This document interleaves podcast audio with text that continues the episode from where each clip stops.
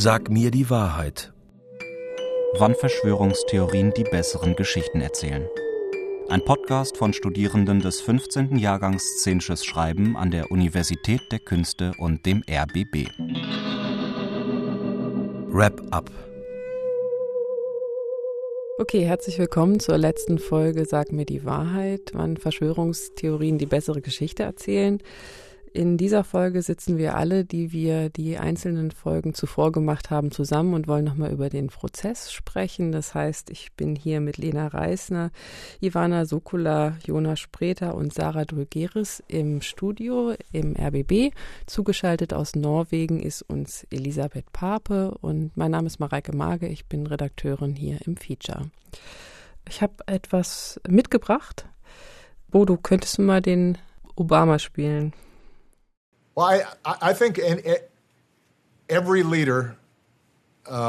Jede Führungspersönlichkeit ist ein Geschichtenerzähler. Der Mensch ist ein Tier, das Geschichten erzählt. Die großen religiösen Führer sind Geschichtenerzähler. Uh, Jesus erzählt seine Gleichnisse. Politiker und politische Führer sind Geschichtenerzähler. Uh, Im guten wie im schlechten Sinne.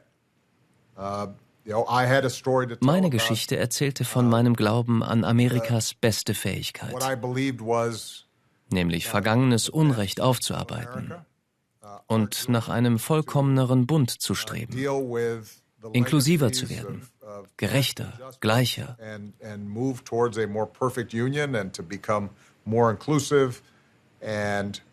Uh, uh, more just and more fair and more equal.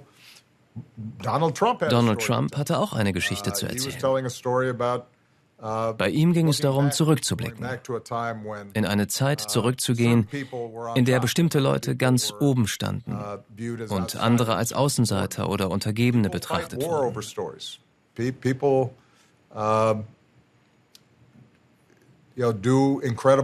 Menschen führen Kriege wegen Geschichten.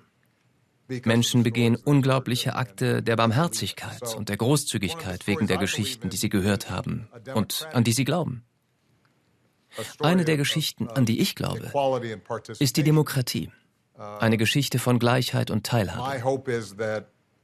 Ich habe die Hoffnung, den Menschen durch dieses Buch das Gefühl zu vermitteln, dass auch ihre Geschichten, ihre Stimmen wichtig sind und dass sie am politischen Prozess teilhaben sollten, um etwas zu verändern.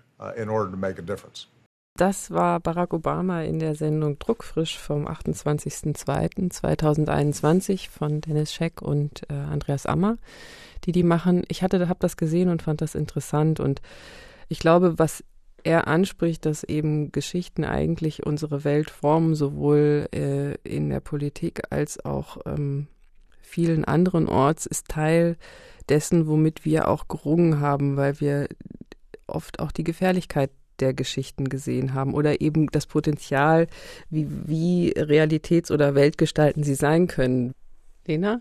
Was ich mich gerade gefragt habe, ist, wann eine Geschichte eine Lüge wird und welchen Wahrheitsanspruch wir an unsere Geschichten haben, weil ich als Autorin natürlich ständig mit Geschichten zu tun habe und die nicht unbedingt wahr sind, aber ich habe ja trotzdem als Autorin den Anspruch eigentlich, dass sie gelten und dass ich keinen Mist erzähle.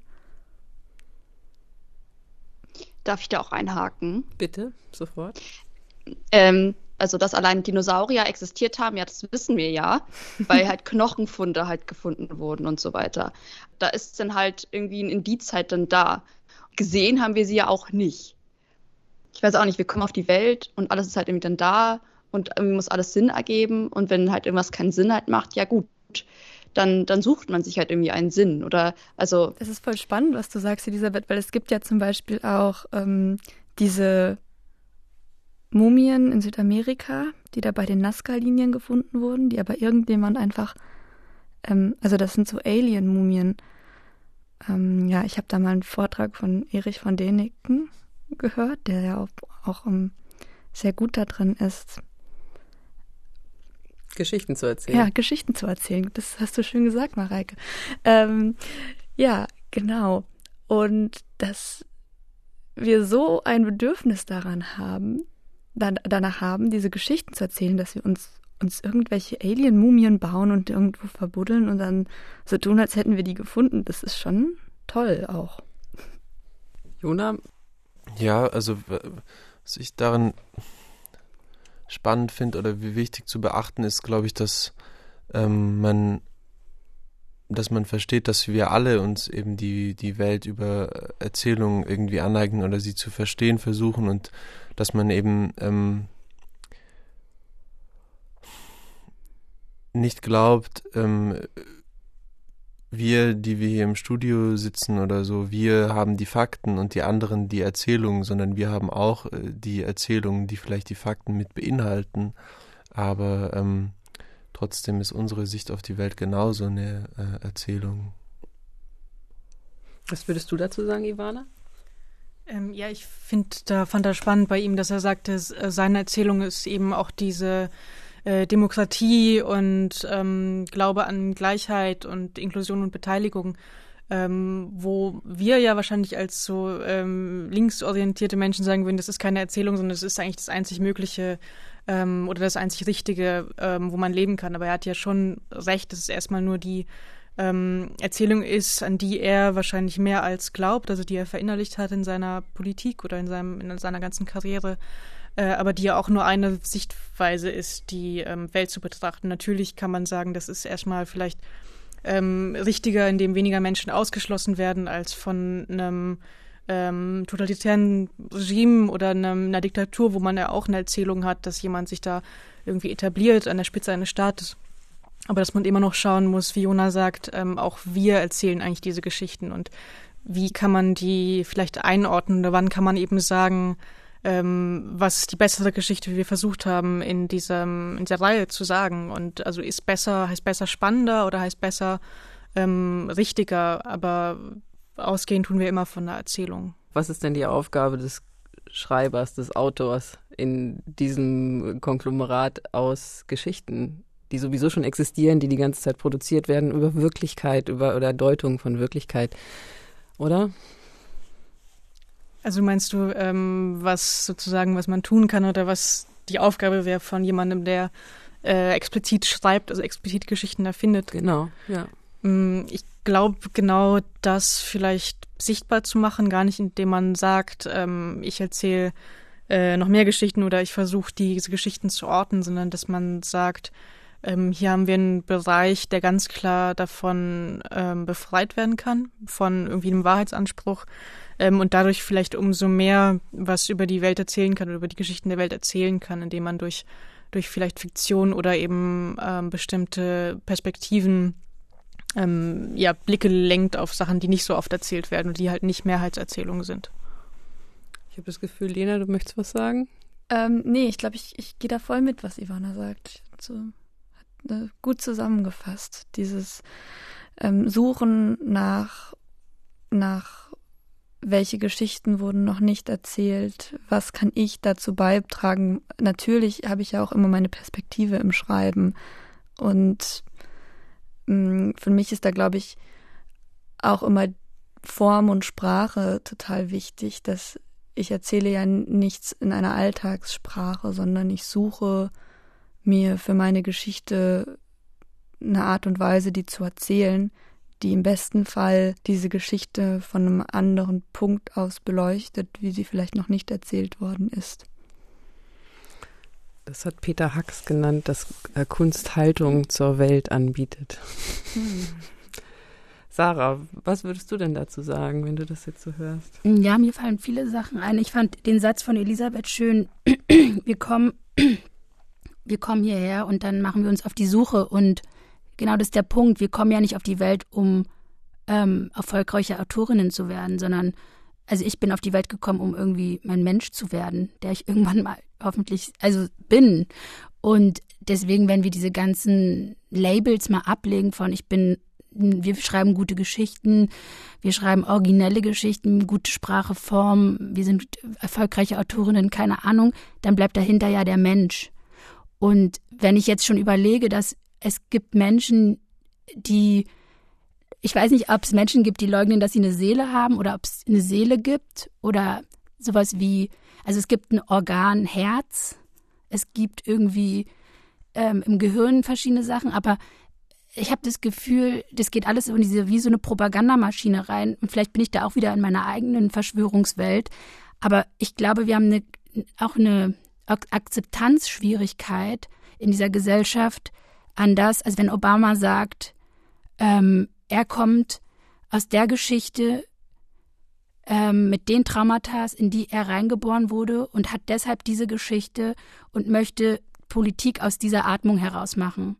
Und ähm, Trump hat diese Geschichte. Dann steckt dahinter am Ende eine verletzte Seele oder etwas, eine Seele, die weiterkommen will, die sich auf die Suche macht. Mensch, nennen wir es Mensch, nennen wir es nicht Seele. Aber was ich damit sagen will, ist, dass ähm, Obama sagt das und es wird akzeptiert. Und wenn irgendwie der Obdachlose auf der Straße sagt, ich habe Jesus gesehen oder ich habe Vision, dann wird ihm nicht, dann ist er der Verrückte. Und es ist so ein bisschen, ähm, was ich sagen will, ist, ich versuche mich als Autorin auf die Reise zu geben, um zu schauen, ich kann nur in mich rein. Ich bin nur in mir drin. Und das, mein größter Job ist es, mich zu zeigen in meiner größten Wahrheit. Und dazu gehört mein Herz, meine Gefühle, meine Geschichte, meine Herkunft, mein Streben. Und da interessiert mich nicht ein Stoff von außen. Deswegen bin ich, glaube ich, auch keine Auftragsautorin oder so. Ich kann einfach nur gucken, was mein Material mit mir macht und was ich der Welt schenken will von mir. Aber meinst du nicht, dass Obama auch das versucht oder das gesagt hat? Ich glaube, wenn ja. er sagen mhm. würde, ich habe Jesus gesehen, würden auch alle sagen, dass er nicht mehr alle Latten am Zaun hat. Weiß ich nicht, ob es dann Leute gibt, die wirklich sich auf die Suche nach Jesus machen. Weil, hm. weil sie irgendwie denken, was, der, der Mann, der irgendwie den Mercedes fährt und im Weißen Haus sitzt, wenn der von Jesus spricht, vielleicht gibt es ja dann Jesus. Hm? Durch unsere Beschäftigung mit diesen Geschichten und jetzt durch die Zeit im Studio mit euren Geschichten ähm, habe ich nämlich eine Frage an euch. Ähm, bei mir ist der Eindruck entstanden, vielleicht ist es nicht nur ein Zweikampf geworden zwischen den verschiedenen Poeten, sondern vielleicht ist es mittlerweile auch, hat sich das zugespitzt und es ist fast schon so ein Krieg der Geschichten geworden. Was würdest du sagen, Lina? Ich habe mich gerade gefragt, ob es so darauf ankommt, was man erzählt oder wie man erzählt. Und gerade wenn ich mich jetzt mit Verschwörungstheorien beschäftige, ähm, ich glaube, was mich so ein bisschen stört daran, ist, dass es einfach Erzählungen gibt, die darauf abzielen, dass eine Gruppe von Menschen einer anderen Gruppe von Menschen echt böse Sachen vorwirft. Und da hört es für mich so ein bisschen, also nicht nur so ein bisschen, aber da hört es wirklich für mich auf, weil ich kann verstehen äh, mit der aktuellen Situation, dass man unzufrieden ist mit der Politik. Ich kann verstehen, dass man Angst hat. Ich kann verstehen, dass man nicht begreift. Aber ich kann nicht verstehen, dass man anfängt zu hetzen, dass man anfängt, Jagd zu machen auf bestimmte Menschen, ähm, bestimmte Menschengruppen da, da muss man doch merken, dass man zu weit geht. Mm, ja, da irgendwie zustimmen, aber nochmal anders auf die Frage eingehen. Ich glaube nicht unbedingt, dass es einen Krieg der Geschichten gibt. Ähm, Sonst müssten uns ja irgendwie zum Beispiel die Leute im Theater die Bude einrennen, weil alle so sehr äh, irgendwie nach der besseren Geschichte suchen, aber das ist ja nicht so. Ähm, äh, vielleicht ist das so ein bisschen der Punkt, wo dann dieser Begriff von der Verschwörungsgeschichte ähm, oder Erzählung so ein bisschen an seine Grenzen kommt, weil ja trotzdem da draußen, und vielleicht ist das, was irgendwie Lena gesagt hat, hat damit zu tun, eine Art von Krieg oder gegeneinander stattfindet, wie man es äh, schon länger nicht mehr erlebt hat, was, glaube ich, viel damit zu tun hat, dass Wirklichkeit oder Wirklichkeitserfahrung äh, so sehr irgendwie divergieren, was äh, halt irgendwie viel, viel zu zu tun hat mit sozialen äh, Verwerfungen, ähm, mit äh, Rassismus und so weiter und dass die Leute deswegen und deswegen meine ich, der Begriff kommt an seine Grenzen und nach etwas suchen, was was das Ganze zusammenhält. Aber das sind ja schon dann eben Modelle, die die Welt erklären und deswegen eher Theorien so als Erzählungen. Ähm, ja.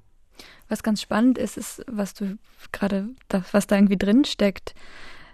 Du hast gerade gesagt, die Leute müssten uns ja alle die Bude einrennen im Theater, wenn sie so auf Erzählungen stehen. Aber die Menschen sind ja absolut abhängig von ihren Newsfeeds, von Facebook, von und das sind ja ist ja, würde ich sagen, eins der maßgeblichen Medien, die gerade daran beteiligt sind, was passiert. Also da, wo wir unsere Geschichten erzählt bekommen und wie wir unsere Geschichte erzählt bekommen haben, spielt da, glaube ich, eine ganz, ganz große Rolle. Ja, ich habe gestern ähm, in der Arte-Mediathek nochmal gesehen, wie dieses Rotkäppchen-Märchen zum Beispiel in Frankreich rezipiert wird und in Deutschland. Und ähm, da geht's am Ende, genau, in Frankreich wird erzählt, dass dieses Rotkäppchen sich irgendwie nackt ins Bett legt und ähm, dann vom Wolf verschlungen wird. Und, ähm, und im Deutschen ist es irgendwie so, es zieht sich aus, wird verschlungen und gerettet. Also so, ähm, es ist so, was ich interessant finde daran, was ich eigentlich sagen wollte, ich finde, es gibt so eine Zwie Zwiegespaltenheit zwischen Erzählung und Mensch. Also es ist so wie ähm, der Mensch erzählt ja die Geschichte oder die Gruppe erzählt die Geschichte oder die, das Land erzählt diese Geschichte. Und ähm, ich will damit nur sagen, wenn ich an mein Kind denke, die ist unabhängig von Zeit, also die kennt ja die Uhr noch nicht. Sie weiß nicht, wie spät es ist am Tag. Sie kennt, sie sieht irgendwie den Tag fließen und kriegt Essen, hat vielleicht Schule, dü, dü, dü, ähm, und kann sich orientieren an dem, an den Handlungen der Menschen, die um, um ihr herum, also das Außen kreiert ihr ihre, ihre, ihren Alltag, ihre Wahrnehmung. Und was ich aber sagen will, ist, es gibt ja ihre eigene Wahrheit, ihre eigene Wahrheit, ihre eigene Geschichte, die sie sich über diesen Alltag erzählt. Und was ich gerade so schwierig finde, ist, wenn du sagst so, also wenn ich nur höre so Social Media Stream, also alles, was so von außen in den Menschen rein will und uns beeinflusst, er beeinflusst ja auch unsere Geschichte. Und ähm, ich bin gerade so, dass ich versuche, mich davon zu trennen, was das Außen mit mir macht, sondern mal zu versuchen, was ist denn die pure Essenz, aus der man eigentlich erzählen will. Und ähm, ist jetzt vielleicht, ist es gar nicht vom Thema ähm, vorbei, weil wenn wir von Demokratie oder bla bla bla Meinungsfreiheit sprechen, ich bin immer so, was ist denn mit der Kardiokratie, also mit der, also mit der, weiß ich nicht, Herrschaft des Herzens. Also so, was passiert eigentlich, wenn wir uns mal wirklich wieder darauf besinnen, was wir eigentlich wirklich sagen wollen oder fühlen, um dann die Geschichte kreieren, treffen wir auf ganz andere Geschichten. Und das finde ich irgendwie immer so krass, dass man sich so verhakt in so zwei Narrativen, die dann so eine Zwiegespaltet oder eine Zweispaltigkeit erzeugen und von dieser einzig, also von der Oneness, also von diesem Einssein sich entfernt, weil das irgendwie wie so trainiert ist, sich zu bekriegen. Deswegen hast du auch gerade Krieg der Geschichten, weil es wie darauf ausgelegt ist, sich in zwei, drei, vier zu teilen. Und das finde ich irgendwie total. Hm, aber krass. das, also, hm, das weiß ich nicht genau, ob man mit einer Kardiokratie irgendwie weit kommt, weil wie ich gerade meinte, die Verwerfungen oder so sind ja so stark da. Also wenn man jetzt sagt, hört alle mehr auf euer Herz, dann wird's besser. Also ich glaube, also ich bin auch kein, kein Fan meiner Facebook-Timeline, die es gar nicht mehr gibt, weil ich nicht mehr bei Facebook bin. Aber man, man, man muss das, äh, diese Orte, an denen jetzt die, diese Kriege oder Kämpfe ausgetragen werden, ja schon als das nehmen, was sie sind und so unangenehm, unangenehm sie auch sein mögen, irgendwie versuchen äh, herauszufinden, was, äh, was haben sie mit unserer Wirklichkeit zu tun, wieso beschreibt der Facebook-Feed ähm, anscheinend die Wirklichkeit adäquater, als es meine Theatertexte tun und wie, ähm, wie kann man das ändern, was ist meine Aufgabe darin. Also man darf sich da, glaube ich, nicht zu bequem machen. Aber bequem, glaube ich, ist genau das nicht, wenn man sich mal voreinander stellt und in die Augen guckt und wirklich mal spricht. Ich glaube nämlich, das ist genau das Gegenteil von bequem. Und ich glaube, dieses aggressive Tweeten oder äh, in Facebook reinschreiben ist viel bequemer, als sich wirklich mal zu widmen und sich wirklich mal ähm, in die Augen zu gucken und zu sprechen. Also ich glaube, da kommen krass andere Geschichten raus, die. Aber äh, sorry, dass ich da jetzt gerade so reingehe. Was Jona gerade gesagt hat, finde ich schon spannend. Also Märchen, Mythen, Theorien, die reagieren ja immer auch auf die Wirklichkeit und da, da steckt, da sind wir wieder bei dem, da steckt die Wahrheit drin und alles, was da irgendwie erzählt wird, das, das, das, das würde auch nicht so einen Anklang finden, wenn wenn da nicht eine Wahrheit drinstecken würde. Aber welche Wahrheit? Also die des Obdachlosen oder der Obdachlosen oder die von Obama so? Also die Frage ist ja, welche Wahrheit konsumieren wir? Also wer hat das Wort? Und äh, äh Obdachlos, also der Mensch der schreibt hat nicht mal ein Facebook so, weißt du, der, also wie kann der sich eigentlich beteiligen an der, an der, an der Wirklichkeit? Ja, aber Facebook ist ja nicht die Wirklichkeit. Also ich glaube. Aber vielleicht, ja. Nee, nicht, nee, sehe ich auch nicht so. Es war nur gerade in diesem mhm. Gesprächskontext so als mhm. ob Facebook wirklich nee, nee, ist. Facebook ist nicht die Wirklichkeit, aber Facebook hat erzählt auch eine Geschichte. Ja. Elisabeth, aufgrund der Umstände bist du einfach gerade noch ganz physisch in Norwegen. Ja, Wie geht's dir, wenn du das jetzt hörst? Ja, also ich finde es gerade irgendwie auch so schwierig reinzugrätschen, weil ich einfach nicht im gleichen Raum bin oder sowas, aber irgendwie konsumiere ich auch einfach gerade total gern oder höre einfach gerade total gerne zu. Ich weiß nicht, ich musste irgendwie, ja, irgendwie ich, ich weiß nicht, also ich, ich lebe ja hier jetzt einfach irgendwie so vor mich hin und ist irgendwie auch alles schon irgendwie okay. Also ich weiß nicht und ich, ich musste irgendwie auch gerade oder ich hatte einfach auch äh, den Gedanken, wenn man, wenn, wenn du gesagt hast, Mareike, ja, Krieg der Geschichten, ja, irgendwie schon. Also ähm, so, wir wissen ja nicht, was, was nach dem Tod kommt. So, da, wir wissen es ja nicht. Und ich glaube, da gibt es vor allem so einen Krieg der Geschichten oder so. Also, dass sich ganz viele Erzählungen irgendwie auch immer um Tod drehen und um irgendwie Verlust und so weiter und aber vor allem irgendwie, was, was passiert nach dem Tod, was, ähm, ja, ich, ich weiß nicht. Und am Ende, weiß ich nicht, soll man einfach nicht irgendwie so viel, oder nee, am Ende, am Ende kommen wir einfach auf die Welt und am Ende sterben wir dann irgendwie dann doch und dazwischen versuchen wir ja irgendwie einfach nur so zu leben, keine Ahnung. Und dann, darüber mache ich mir gerade einfach ganz viele Gedanken. Also wie, ist irgendwie auch okay. Also ist irgendwie auch okay, dass in diesem Zucker, dass, dass in diesem Joghurt dann irgendwie, weiß ich nicht, vier Gramm Zucker drin sind. Ist schon irgendwie auch okay. Also, und dann, was, was mit mir nachhaltig macht, keine Ahnung. Keine Ahnung, kann ja niemand wissen. Und ähm, weiß jetzt nicht, ob das Gras morgen zwei Zentimeter äh, mehr wächst, weil jetzt jetzt besonders doll regnet, kann ich auch nicht wissen. Und es ist mir irgendwie dann irgendwie auch egal. Und dann, ich weiß nicht, ich glaube, darauf kommt es dann irgendwie auch an, oder? Ich, ich weiß nicht. Ähm, man kann ja irgendwie auch alles hinterfragen, oder? Ich weiß, ich sehe jetzt hier gerade die ganze Zeit, ich, ich sitze ja hier direkt vom Meer, also das, das Haus, in dem ich lebe, ja, egal. Und da, da fliegen Vögel umher. Und ich kann mich auch fragen, ja, scheiße, krass, die kommen wirklich, die, die stammen vom Dinosaurier ab. Ich, begreifen wir das? Begreifen wir das? Also, ich weiß auch nicht. Und dann, dann ist es ja alles eine, also es geht ja einfach auch wirklich so um, um Wirklichkeit. Also, oder ja, ich, ich habe manchmal das Gefühl, dass wenn man die Dinge zu sehr hinterfragt, wird man irgendwie auch, also ich, ich weiß ja nicht, dann dreht sich irgendwie auch alles. Ähm, ich puzzle ganz viel, das bringt mich runter. ja, okay, Entschuldigung. Metaphorisch oder in echt? In echt, also oh. echt in echt. Und das ist irgendwie schon gut. Also es macht irgendwie was mit meinem Gehirn, das ist voll gut. Egal, so, Punkt. Ähm, ja, also ich glaube, ich lebe auch gerade ein, ein ganz anderes Leben als ihr da alle gerade in der Großstadt. Ja, so. Oder vielleicht auch nicht. Ja, hier ist okay, ja auch nichts. Ja, ja. Bist ja trotzdem noch auf Insta, oder? genau. Ja, genau. Und ich, ich kneibe den ganzen Scheiß auch trotzdem rein. Ja, scheiße. Ivana, ja, und, du bist. Äh, ja, sorry, ja. Ja, zu dem kann ich jetzt, glaube ich, nichts sagen, Elisabeth. ja.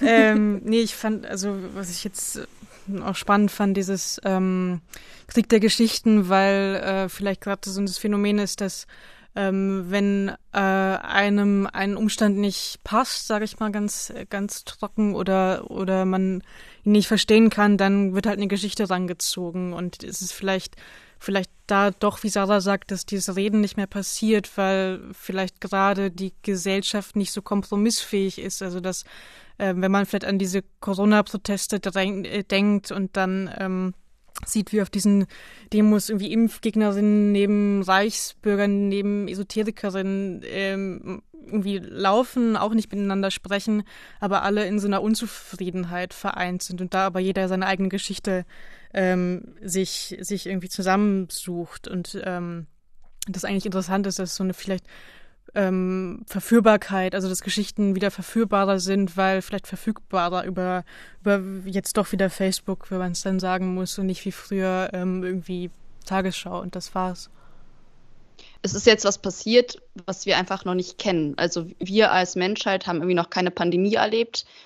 Man sucht ja einfach irgendwie einfach nach einer Erklärung. Das ist ja genau auch das, was nach dem Tod kommt und so weiter. Also was macht das mit euch jetzt für eure nächsten Projekte?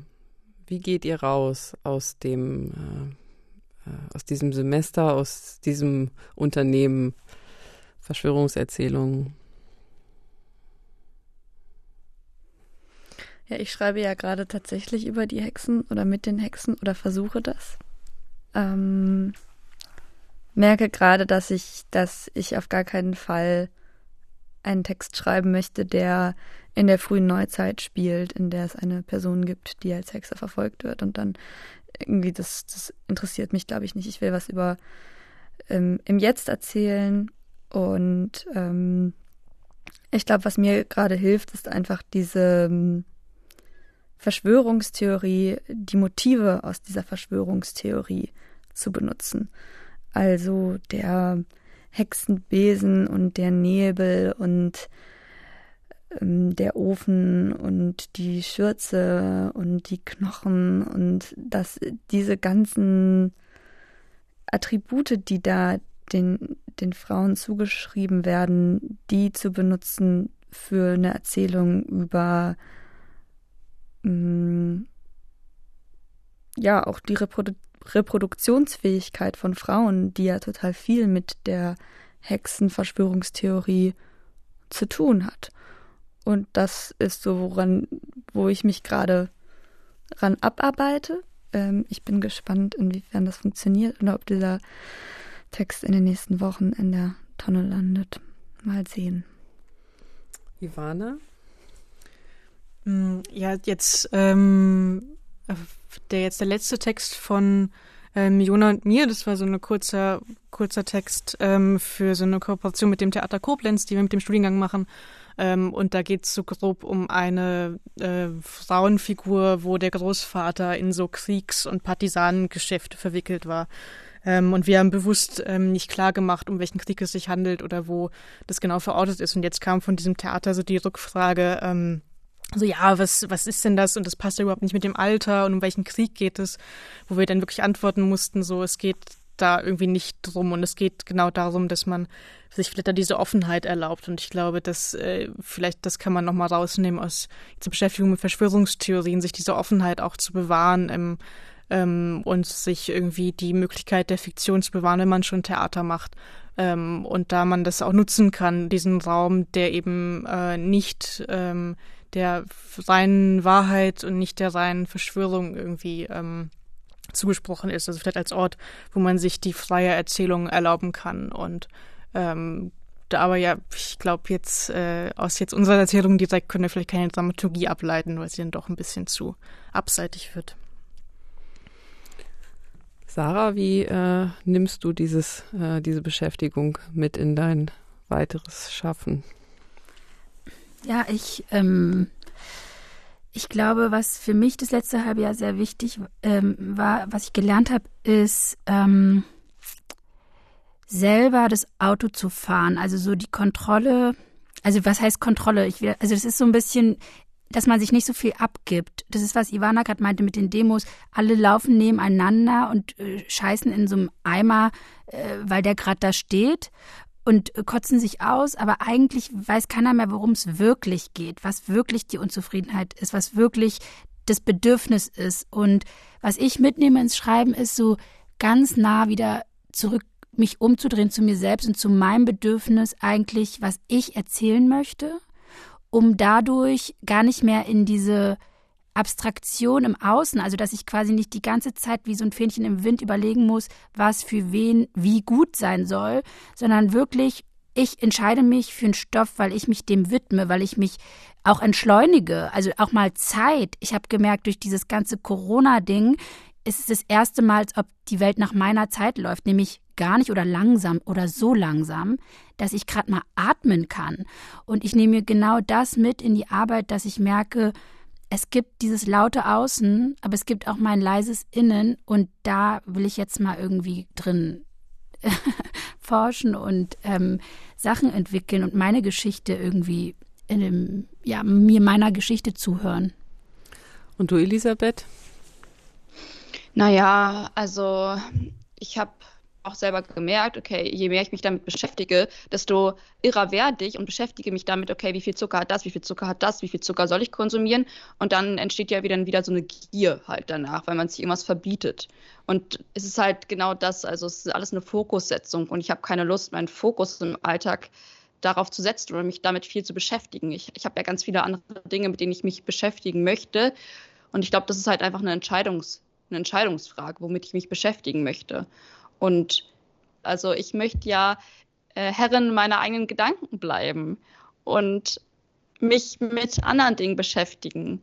Und ich glaube, genau was ich auch schon meinte, ich glaube, das ist mir einfach wichtig, irgendwie, ähm, ja, mein, meine Gehirnkapazität nicht dafür zu verwenden. Okay, Jona. Ähm, ja, ich nehme, glaube ich, vor allem viele Pro Probleme, mit die es jetzt irgendwie produktiv zu machen gilt, ähm, im, im Schreiben und irgendwie in der Kunst, diese, diese Vielstimmigkeit äh, von Wirklichkeitserfahrungen und so, ähm, irgendwie ansatzweise im, im Schreiben abbilden zu können und darüber hinaus zu gehen, weil wie ich vorhin meinte, wieso ist der Facebook-Feed ähm, der, der adäquatere Zugriff oder die adäquatere Wirklichkeitsbeschreibung als, als mein Theatertext. Also dieses Problem und ähm, das irgendwie anzugehen, aber daran auch irgendwie immer wieder zu, zu scheitern, ähm, das, das nehme ich so mit und ähm, dass man halt irgendeine Geschichte hört und sich denkt, ja, so ist es, ähm, das ist, äh, hat, glaube ich, viel damit zu tun, was mein Anspruch an Kunst ist. Also es geht schon um irgendwie eine Form von Wahrhaftigkeit und äh, gerade sitzen wir sowieso nicht im Theatersaal, aber auch generell, wenn ich in letzter Zeit dann doch im Theatersaal mal saß, dann hatte ich sehr selten einen Moment von, ah ja, das ist es. Und ich glaube, das hat viel damit zu tun, dass es äh, gerade im Theater, was so ein furchtbar langsames Medium ist, so, so schwer ist, das, was gerade alles äh, draußen passiert, ähm, äh, irgendwie äh, hinzustellen in einer Form, die uns das erzählt, was ist, aber eben noch viel mehr und uns irgendwie eine irgendeinen einen Ausblick bietet auf, wie es auch ganz anders sein könnte. Dann danke ich euch allen. Es war, war ein schönes halbes Jahr mit euch gemeinsam und vielen Dank für den schönen Podcast, den wir zusammen gemacht haben. Alles Gute. Danke dir. Danke. Danke.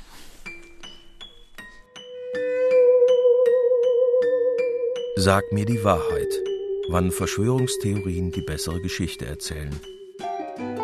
Ein Podcast von Studierenden des 15. Jahrgangs Szenisches Schreiben an der Universität der Künste und dem RBB. Wrap Up von Sarah Dolieris, Mareike Mage, Elisabeth Pape, Lena Reisner, Ivana Sokola und Jonas Spreter. Es sprachen Philipp Kessel und Bernhard Schütz. Ton Bodo Pasternak und Erik Lehmann. Komposition Sabine Wortmann. Regieassistenz Oliver Martin. Regie und Redaktion Mareike Mage.